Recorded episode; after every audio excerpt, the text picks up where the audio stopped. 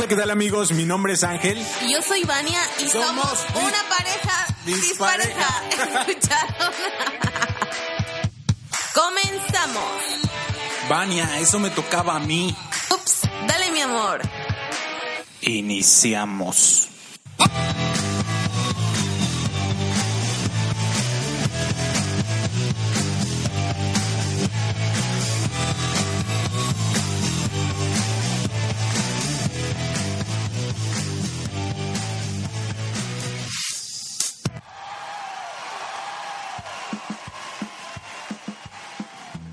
Hola, ¿qué tal? ¿Qué tal? ¿Cómo están? Bienvenidos al cuarto episodio de Una pareja dispareja. Uh, hola, ¿cómo están amigos? Yo soy Vania. Estoy muy feliz, emocionada de estar grabando de nuevo. Y para los que no saben quiénes somos, preséntate mi amor. Mi nombre es Ángel Y yo soy Vania, pero pueden decirme Van. y a mí me pueden decir Ángel. Y somos una pareja dispareja. Y bueno, pues gracias a la gente que nos ha estado siguiendo en, en, en Spotify y en iTunes, que son las dos plataformas en donde estamos, y que la verdad nos ha ido muy, muy, muy bien, porque mucha gente nos está escuchando, bastante, de verdad. Según las estadísticas, mucha gente de México y de Chile nos han escuchado. y es que esta nueva plataforma para nosotros todavía la seguimos experimentando y es muy divertido estar aquí platicando básicamente entre nosotros y a ver, me están poniendo los audífonos. Se Ya, ya, escucha- me se escucha bien. padre, ¿no? Sí, sí, sí. Es que nuestro audífono no funcionaba. Ahí no me concentro a escucharme. Me voy a ¿En quitar los audífonos, te lo juro. nuestro audífono, digo, nuestro micrófono estaba fallando. Entonces, mágicamente ahorita se arregló porque estábamos en la sala de nuestra casa. No, no, no fue eso. Lo que ¿Sí? pasa es que, eh, eh, bueno, como estamos haciendo las pruebas de lo del podcast y queremos darles un mejor, una mejor calidad y todo ese rollo, pues eh, es nueva la forma de poder grabar y configurar esa. ¿Qué haces? Se escuchan los hielos. Sí, ¿cómo se llama eso que, que hacen que ASMR, algo ¿Así? Ajá, no sé. Bueno, el chiste es que se escucha. El chiste es que ahora ya este pues tenemos la, la configuración de la computadora bien y pues normalmente en las cabinas de radio ¿Qué onda? Normalmente en las cabinas de radio pues puedes hablar y el locutor tiene puesto audífonos y entonces está escuchando lo que dice. Más bien es como para controlar el volumen del sonido y todo, que no haya una voz por allá que no, que no quieras que se escuche o alguien comiendo hielo por allá que no quieras. Para eso mayormente se usa, pero Estaba mascando hielo, amigos, lo siento. Me encanta como en la noche, en la madrugada casi siempre se me antoja, ¿verdad? Algo súper, súper helado. Entonces ahorita estoy tomando un vasito de agua con muchísimos hielos y lo estoy mascando. Pero bueno, para no aburrirles con esto del audio y todo el marequetengue, les quiero platicar algo. Bueno, platicando contigo, ¿no? Platicando contigo y con mi mamá. Unas anécdotas por allá. de la sí diles de la lo que pasa es que estábamos platicando de por qué no contarles las anécdotas que tuvo Vania que están súper buenísimas de cuando iba a la era secundaria Sí, secundaria iba a una secundaria pública pero eh, pues era una secundaria que creo yo no la verdad es que yo nunca vi esa secundaria tan mala como como ya me la Como contaron te he platicado, pero... porque a para colmo está en un buen lugar, sea, está cerca del malecón de, de, de la ciudad, o sea, está, Sí. está padrísima. O sea, está como que céntrico y me quedaba cerca. Pero yo sé que según, o sea, si eres joven, no sé, de unos 13 a 18 años y te ha pasado o coincidimos en lo que te voy a contar, o sea, créeme que a estas alturas de mi vida tengo 25 años y ahora me río de todo eso, o sea, realmente ha formado mi carácter, todo lo que me pasó. Y como ya les había platicado, yo tenía un problema serio como de inseguridad y todo eso, como que miedo al hablar en público y jamás me imaginaría que estuviera aquí sentada hablando con ustedes. Pero bueno, para no hacerles más largos, platicando con mi mamá y con Ángel, se me acordó cuando estaba en la secundaria que me hacían muchísimo, pero muchísimo bullying. O sea, fueron los tres años que yo no sabía este hasta este momento que fueron un infierno. Si tú estás pasando por un problema de bullying o no sé, tienes por ahí disque amigas que te están pues haciendo malas bromas o cosas así. Créeme que eso va a pasar y te vas a reír en un futuro. Bueno, pero de todas maneras el, el bullying hay que, eh, como, bueno, digo yo, clasificarlo porque cuando, cuando eres joven, al final... Yo no lo entendía, la verdad yo no lo entendía. Pero siempre está la, la clásica broma en, el salón, ¿no? O sea, cuando siempre hay un compañerito, ajá, siempre hay un compañerito que te hace bromas y demás, pero cabe recalcar que hay unas personas que ya se pasan de rosca. Entonces ya cuando se están pasando de rosca, ahí ya no es, ya no es juego. o sea, no, en el caso tuyo, pues tú no platicabas con esas personas, o sea, ni siquiera te llevabas con ellas, ¿no? Les cuento. Entonces, yo siempre he estudiado en escuela pública, o sea, toda mi kinder, primaria, secundaria, escuela pública.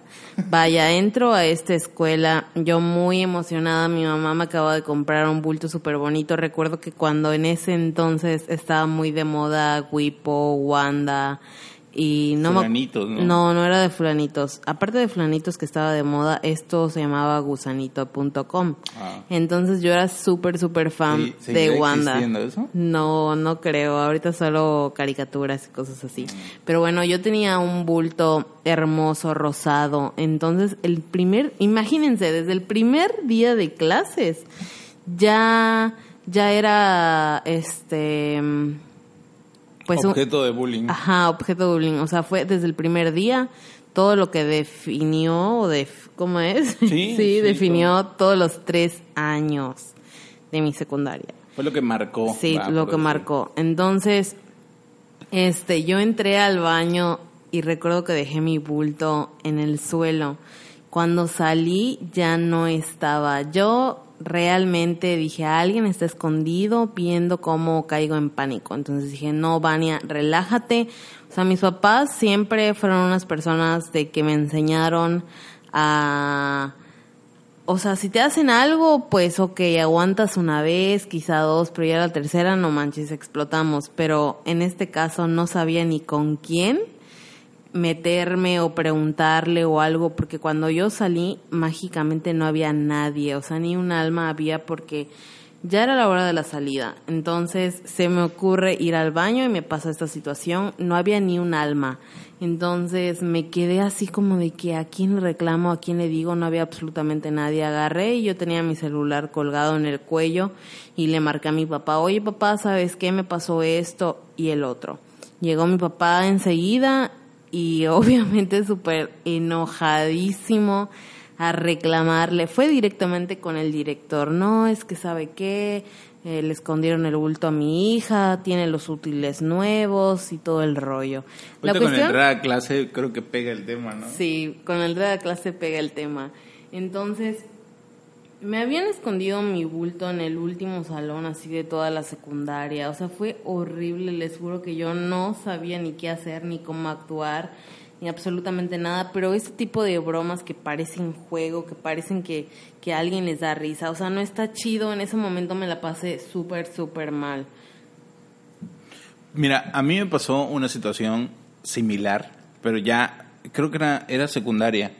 Eh, igual yo la mayoría del tiempo he estado en escuelas privadas, pero eh, en una ocasión por, por muy buen alumno, la verdad. Eh, por buen elemento. Por buen elemento, sí, fue por muy buen elemento. Este, repetí el año y, eh, y mi mamá, pues ya a mitad del, del, pues, del ciclo escolar, ya no le quedó otra que, que meterme en una escuela, pues privada, pero eh, aquí en Campeche, no sé, en otros estados como es, pero existen escuelas nocturnas. Entonces, este, pues para recuperar el tiempo que yo ya pues estaba perdiendo el tiempo que me, que me sacaron, eh, me metí a esa escuela eh, nocturna. Y yo recuerdo que, que el primer día que yo llegué, pues clásico, ¿no? Que te pasan adelante y te presentan. Y esta maestra de- eh, decía, pues mi nombre, mi edad y de la escuela donde yo venía.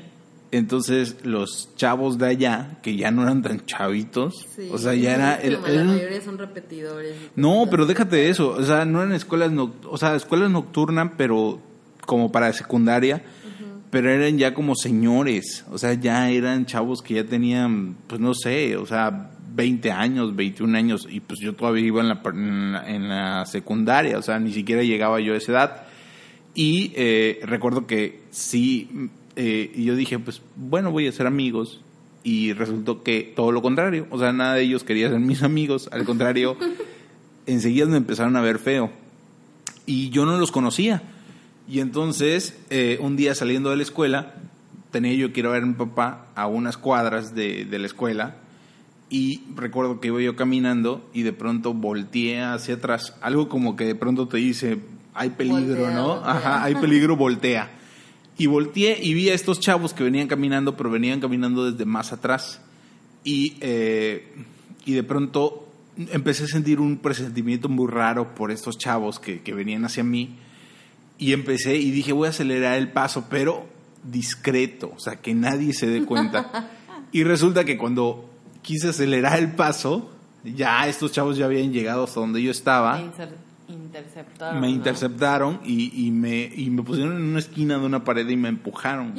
Qué miedo. Y este y me dijeron, "Oye, tú, niño fresa", o sea, neta, así me dijeron, "Oye, tú, niño fresa, tú no deberías de estar acá" y ya nos dijeron que andas hablando mal de nosotros. Clásico. Y yo le dije, "Óyeme, pero si ni siquiera te conozco, o sea, nada más te conocí el día de hoy que nos que nos presentaron y ya, o sea, no jamás en mi vida te había yo visto." No, es que tú andan diciendo que tú andas hablando mal de nosotros y que no sé qué. Y, y bueno, y no sé qué tanto rollo. Y, y en uno de esos chavos tenía un cuchillo. Y Ay, este, no. Y de verdad que solo porque pasó, o sea, yo de verdad vi las luces de la patrulla, pero no dije nada, o sea, yo las vi, pero no dije nada. Y uno de esos chavos, ¿Viste la luz al final del camino? pues es que estaba yo choqueado, saber qué iba a pasar, ¿no? Porque viene la patrulla, pero estos chavos están acá, entonces, Claro. entonces resulta que uno de estos chavos ve la luz de la, de la patrulla y este, y de pronto dice, oye, viene la poli, viene la poli. Y yo andaba unos cacahuatitos. Y me dice, bueno, dame tus cacahuates y ahí muere, me dice. Los tenías en la mano. Sí, ¿no? los tenía en la mano. Pues agarré y le dije, no, pues toma. Y yo agarré y ya se fueron corriendo. Ay, y yo no, detrás de ellos, yo me fui después corriendo. Pero, eh, pero pues el bullying, ah, o sea, hay, ese tipo de bullying es más peligroso. Pues sí, Bueno, todo ya bullying entra es- la violencia todo bullying es extrema, peligroso, ¿no? Porque ¿no? tenía un cuchillo. Pero fíjense que algo similar me pasaba. Este, después de esto que les cuento que me pasó del bulto, pasaron quizá un mes o dos meses y yo no hacía amigos, no tenía absolutamente a nadie. Hasta que super random conocí a alguien en la parada de camiones que se volvió mi mejor amigo. Pero yo no hablaba con nadie, no conocía a nadie y éramos como cinco o seis salones de primer año. Entonces, una vez salí y me dijeron, oye, que le andas coqueteando a mi novio, otro clásico de clásicos. Yo no la conocía, ni conocía a su novio, ni como- salía... Como tácticas, ¿no? Sí, Que- ni sabía absolutamente nada de esa persona. Entonces le dije, ¿sabes qué? Discúlpame, pero yo no te conozco, no te conozco a ti ni tu novio. Ay, pues cuídate, te voy a madrear, que no sé qué. O sea, me amenazó Una chava. una chava. Ah, no y a la salida, esa misma chava como que tenía otras amiguitas que eran súper problemáticas, que a la salida si le caías mal, pues te agarraban a golpes. Entonces llegué y se a mi mamá y ella durante los tres años de secundaria, todos los días, si yo salía a las dos de la tarde, ella ya estaba a la una y media afuera. Todos los días mi pobre mamá me iba a buscar junto con mi hermano y me salvé de eso. Pero imagínate que me hubieran agarrado. Recuerdo que entró una hija de un amigo de mi papá y ¿qué creen amigos? A ella sí se la agarraron, la golpearon horrible entre tres mujeres afuera de la secundaria. O sea, era un tema fatal para mí porque todo el tiempo vivía como que acosada, como que todo el tiempo me tenía que estar cuidando porque si me descuidaba, híjoles, o sea, ni sabía por dónde me iba a caer el golpe, se los juro. O sea, era súper feo que hasta afuera de la escuela habían policías esperando que si pasara algo, pues ya subían a alguien a la camioneta y se lo llevaban. Pero por ti no. No, o sea, en general, o sea, era una escuela muy muy problemática. O sea, te habían como que muchos vándalos. Bueno, cosas hasta la, así. hasta la fecha sigue siendo una escuela de, de focos rojos, ¿no? Sí, porque hay demasiadas personas, pues mala onda.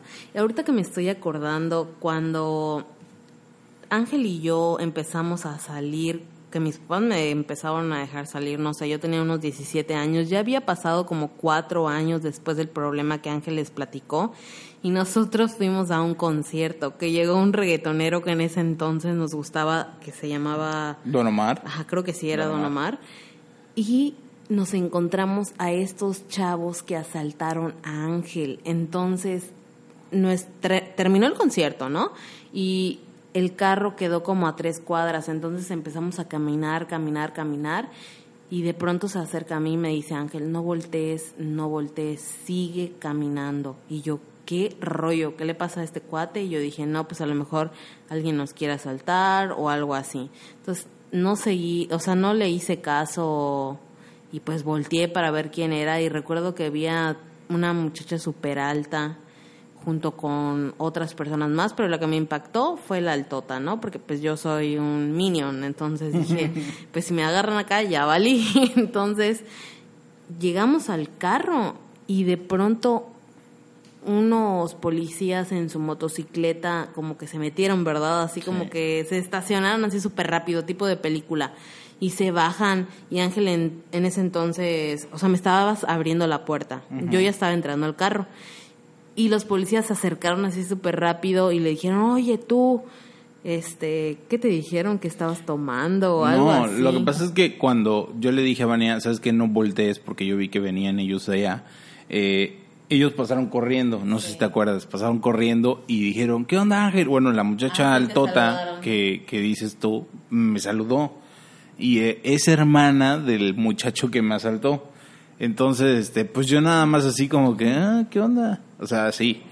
Y eh, venían corriendo y resulta que, bueno, ya el policía luego me dijo que estos chavos venían de, de haberle pegado a un chavo, o sea, pasaron corriendo Y, y, le recuerdo dieron... que te dijeron, estás tomado, estás tomado, hueles alcohol, ¿verdad? y Ángel ni siquiera toma, amigos, o sea, tiene 27 años y se los juro que jamás en la vida ha probado, bueno, sí has Sí probado, ¿no? probado. De que, ay, no me gusta ella, pero jamás ha tomado, de que digas una cerveza entera o algo entero, jamás, jamás en la vida. Bueno, el chiste es que estos, alcohol. estos chavos eh, venían de haber peleado, haber hecho un, darle un zape a un cabrón ahí, no sé, y venían corriendo, y con lo que venían corriendo se toparon con nosotros y fue que me saludaron, pero, o sea, como juego ellos así, ¿qué onda Ángel? Y siguieron corriendo, pero en realidad venían huyendo de otros cabrones que venían atrás de ellos.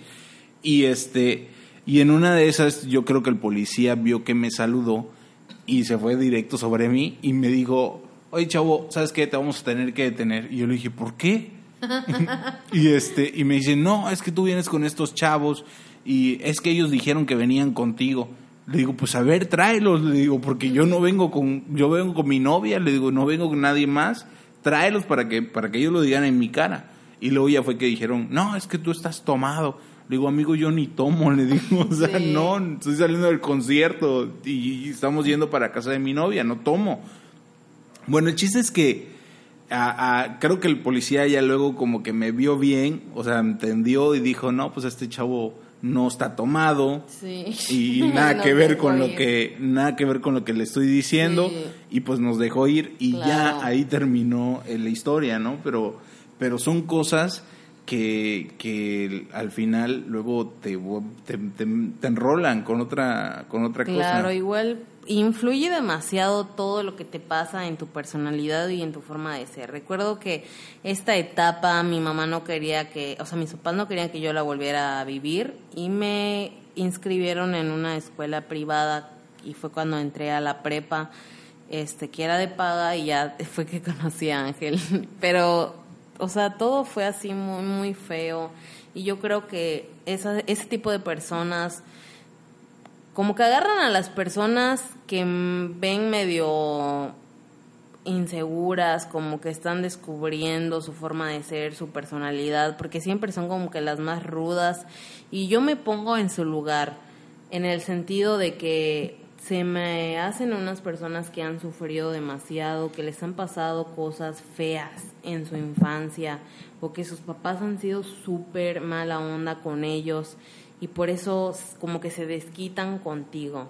Entonces, hoy ya que estoy grande lo entiendo, pero en ese momento se los juro amigos que yo no entendía lo que me estaba pasando, o sea, yo decía, se me hace que estoy media tonta, media mensa, todo pensaba malo sobre mí y les juro que no dejen que les ganen el valor o que pienses que eres un tonto o un menso, o sea, no eres nada de eso, sino simplemente esas personas están desquitando toda su furia contigo y a lo mejor tú eres ese reflejo de lo que ellos quisieran ser. O sea, imagínense de que mi mamá me iba a buscar y ellos pues tenían que irse, tenían que irse como pudieran, ¿no? Entonces yo creo que les caía mal por todo. O sea, mis papás siempre han sido súper amorosos y buena onda conmigo.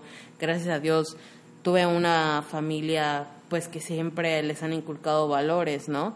Entonces, no pasa nada, o sea, sí pasa, pero no pasa. Sí pasa en el sentido de que si tú quieres que pase o si tú te dejas, o sea, si ya no puedes aguantar esa situación, cuéntaselo a quien más tengas confianza, no dudes en decírselo a alguien en contárselo a alguien, porque si no, créeme que a lo mejor va a influir en ti. En lo personal, yo me volví como que un poquito insegura, ¿no? O sea, como que no le tenía tanta confianza a las personas y me costaba demasiado desenvolverme.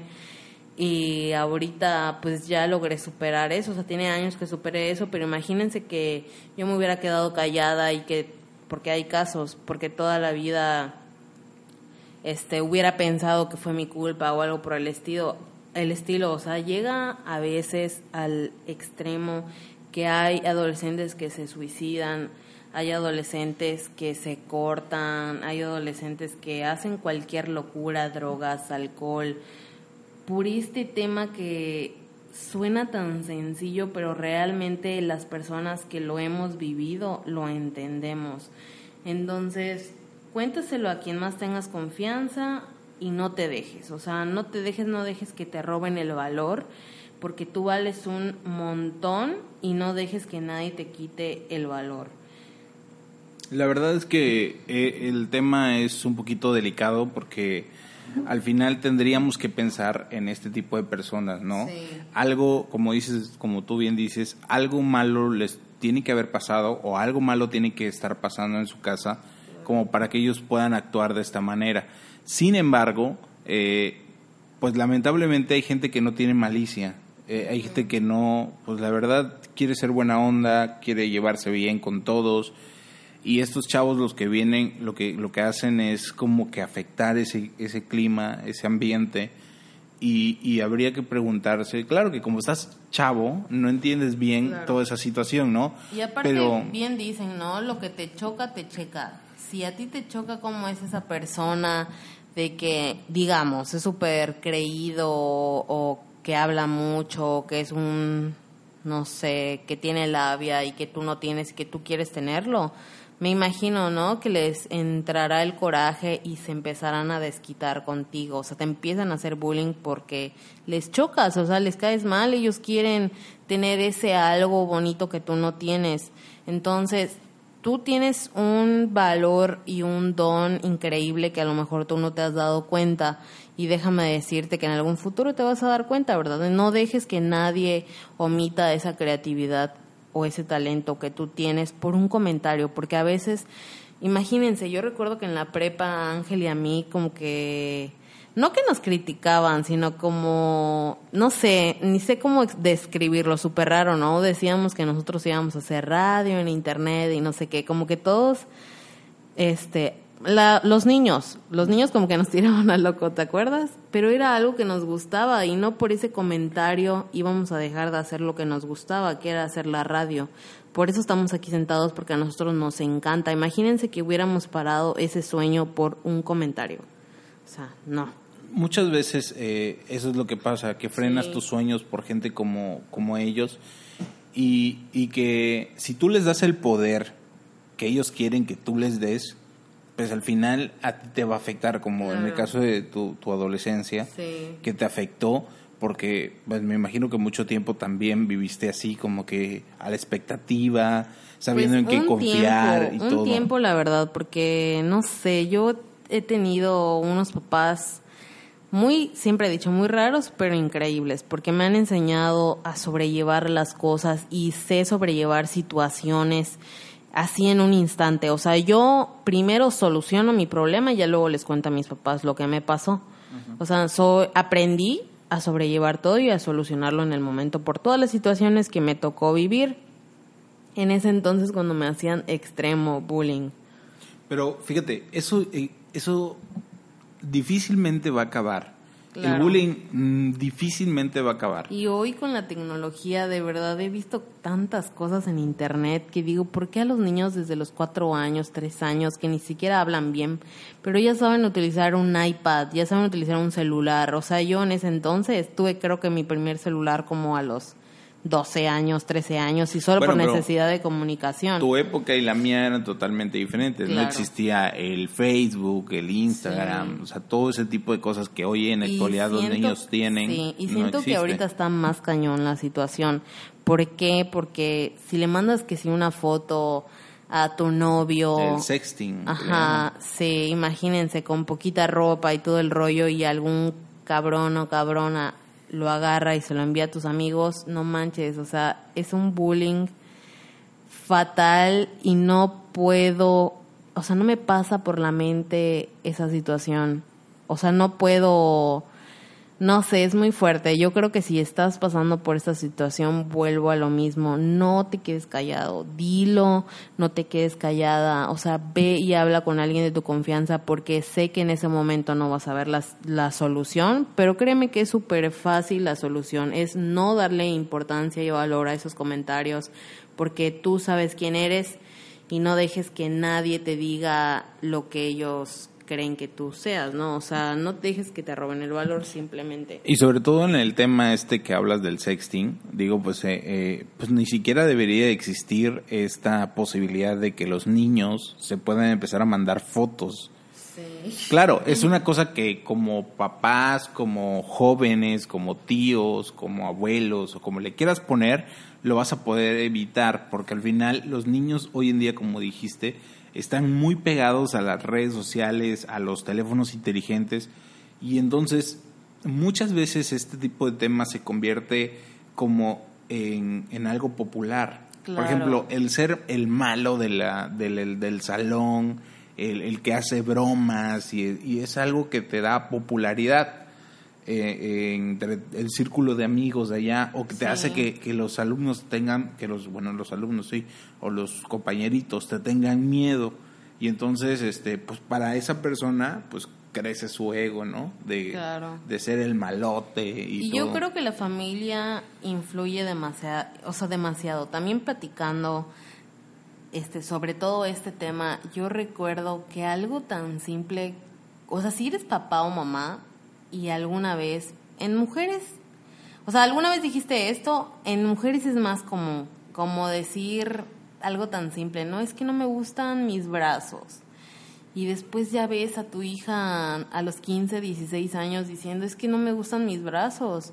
O sea, todo empieza desde casa. Si tú eres mamá, ponte en el espejo y di qué hermosa soy, yo valgo muchísimo. Y vas a ver que tu hija va a crecer con esos valores o con esa educación de que es hermosa y cuando alguien venga y le diga eres fea, neta, no se lo va a creer. O sea, no dejes que tus hijos no Más sé, bien es como a darles el poder a tus hijos de, de, de lo que ellos valen, ¿no? O sea, Claro. Darles y hacerlos sentir que valen y, y que son importantes claro. también. Tú como papá y mamá eres la clave fundamental del carácter que va a tener tu hijo para enfrentar todas estas situaciones, porque nadie está exento que le pase alguna vez esto en la vida. Claro, o sea, el, el bullying, como decíamos, ¿no? Nunca va a terminar. Porque espero yo que siempre va a termine. haber un cabrón o cabrona. Espero yo que termine por el bien de todos. Pero la clave es Pero yo creo que ahí está. que debes de ahí está. O sea, el hecho de que mientras más gente sea inteligente mentalmente, Sí, más fuerte Más mentalmente. fuerte Si haces a mentalmente. tus hijos fuertes mentalmente, no van a permitir que nadie pues los pisotee o se burlen de ellos, porque de verdad, o sea, es muy difícil cuando te hacen bullying, es muy difícil y muy feo, porque te sientes nada, o sea, en ese momento te sientes nada, pero si después de un día difícil, imagínense, un día difícil de bullying, yo llegaba a mi casa y mi mamá afuera de la escuela esperándome y me recibía con una comida tan deliciosa y siempre tan pendiente de mí que supe sobrellevar eso. O sea, realmente es difícil esa situación y ese momento, pero de verdad, o sea, no dejen que sus hijos vivan esta situación o si tú ya viviste esta situación y no has podido sobrellevarlo porque como les vuelvo a repetir, a mí me costó ser más segura de mí misma, o sea, tan simple, vayan a un psicólogo porque como todo, en México yo creo que tenemos muy poca, em, ¿cómo decirlo? Este, costumbre. digamos, ¿no? O sea, por una palabra costumbre, de que nadie quiere ir al psicólogo. O sea, ¿por qué voy a ir al psicólogo? Porque estoy loco. No, yo no estoy loco. No es que estés loco, sino simplemente vas a ir con una persona que puedas platicar y ya. Y no se lo va a contar a nadie. Entonces está chido que puedas platicar con alguien que no sea tu familiar ni influya, o tu amigo, ¿no? Que influya en, en tu pensamiento. Fíjate que estaba yo recordando de cuando estudié la primaria, eh, estaba, ahorita lo, lo recuerdo y digo, no manches, qué peligroso era, porque en mi salón era costumbre el hecho de que pasaran los niños, o sea, era un juego de niños, ¿no? Pero era costumbre que el niño pasara y te pegara en los huevos, o sea, agarraba el puño y te pegaba en los huevos. Y en específico había un chavo eh, que al cual le decíamos el mono, no sé por qué, creo, que- creo que porque le gustaba subirse a los árboles del- de la escuela y este y, y resulta que este chavo lo agarraban mucho de bullying. O sea, le pegaban mucho en los huevos. Literal, todos pasaban y, y si el, la guerra era, el juego era entre todos, o sea, que tú pasabas con cualquier hombre y le pegabas, a él lo agarraron específicamente y le pegaban en los huevos. Y luego encima de eso, eh, en el salón, cuando ya no estaban los maestros, que clásico haces relajo cuando no están tus maestros, el relajo que hacían en el salón era ir a agarrárselo a madrazos. Ni Neta. inventes. Y yo recuerdo que una vez eh, les dije, óyeme, ya, ya lo lastimaron mucho porque yo recuerdo que, que cuando eso estaba de moda lo de las luchas y un chavo que estaba más grande que todos, era más grande, o sea, más alto, este, lo cargó y lo aporrió contra la contra la mesa, va, o sea, Claro. literal lo, lo, lo tiró en la- a la mesa y yo recuerdo que le dije, óyeme, ya lo lastimaste, le dije, ya déjalo.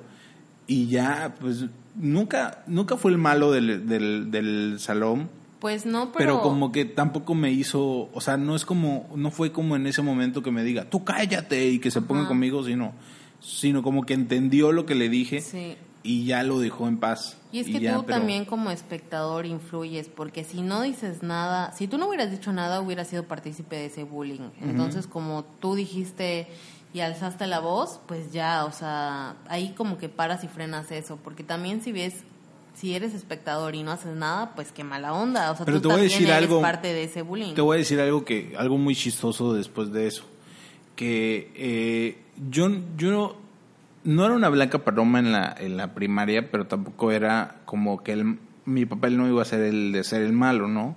Y, y siempre yo era muy justo con ese tipo de, de De juegos situaciones. Y de ese tipo de situaciones. Y recuerdo que después de que pasó eso en el salón, que le dije a este chavo, y sabes que ya lo lastimaste, eh, llegó la maestra y ya nadie dijo nada. Yo no dije nada ni, ni nada.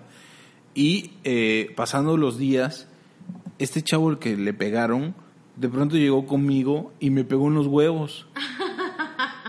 O sea, y yo dije, ¿qué onda? O sea, que- afortunadamente, mira, yo no sé, por algo pasan las cosas, pero lo hizo y lo vio una maestra que me pegó unos huevos y, y, este y lo llevó a la dirección.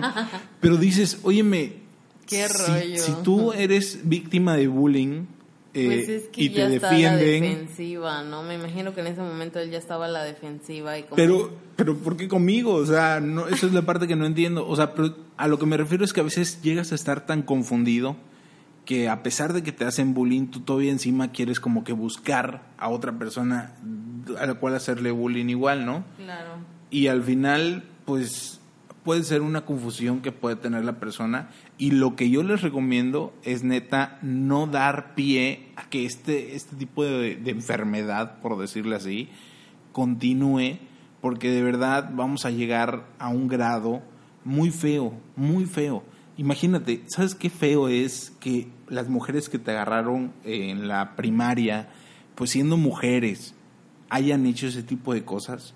O sea, hoy en día que ya son muchachas, o sea, imagínate sus vidas si hubiesen seguido en eso o si siguen en eso, ¿no? Pues sí. Y en el caso de los jóvenes, pues lo mismo, son drogadictos, alcohólicos, espero Dios De que hecho, no. los que te asaltaron creo que siguen bueno, en lo mismo. uno de esos chavos, el que me asaltó, está, eh, está en la cárcel o estaba en la cárcel, ya no sé. Imagínense nada más. Pero ahí podemos dar, darnos cuenta de a qué grado llega esto de que empieza como un juego del bullying Y terminas luego- en la cárcel. y, y puedes terminar en la cárcel o puedes terminar matando a alguien, o sea, no lo, no lo sabemos. Espero yo que no, pero es un tema muy delicado y que de verdad... Les yo- invitamos a que no sean partícipes de esto. Así es. Y que si sabes de alguien que hace bullying y, y que te hace bullying a ti, pues es mejor que quedes como una niña o niño chismoso y se lo digas a tu maestro, a tu mamá, a tu papá, a que verdaderamente luego vaya a pasar algo más. Ah, bueno, perdón. Claro, porque- ¿Sabes qué pasó con este chavo del, del que le llaman el, que te decía que le decían el mono? Se desquitó con ese chavo y ¿sabes qué le hizo? Le clavó un lápiz. Le clavó un lápiz, ahorita me estoy acordando. Le clavó un lápiz Ay, por no, venganza. no, ya que pura en, la, violencia. en la mano le Ay, clavó un lápiz. Qué dolor. Pero es que ya estaba harto. Le, Pues neta, sí. le, paga- le pegaban diario y, y estaba harto. Pues sí, pero, Pero- violencia no. Bueno, debes de combates con violencia con violencia, Claro. eh, con violencia y es peor. Claro. Pero ahí nos damos cuenta de qué grado puede llegar este tipo de, de, pues de situación del bullying, ¿no? Pues sí, pues tengan mucho cuidado amigos y obviamente les invitamos y les recordamos que no está chido ver el bullying y que no hagas nada, también no está chido que hagas bullying y también si estás viviendo eso en estos momentos, pues como les platiqué, ¿no? O sea, ve y cuéntale a tu mamá o a tu papá. La verdad, sí.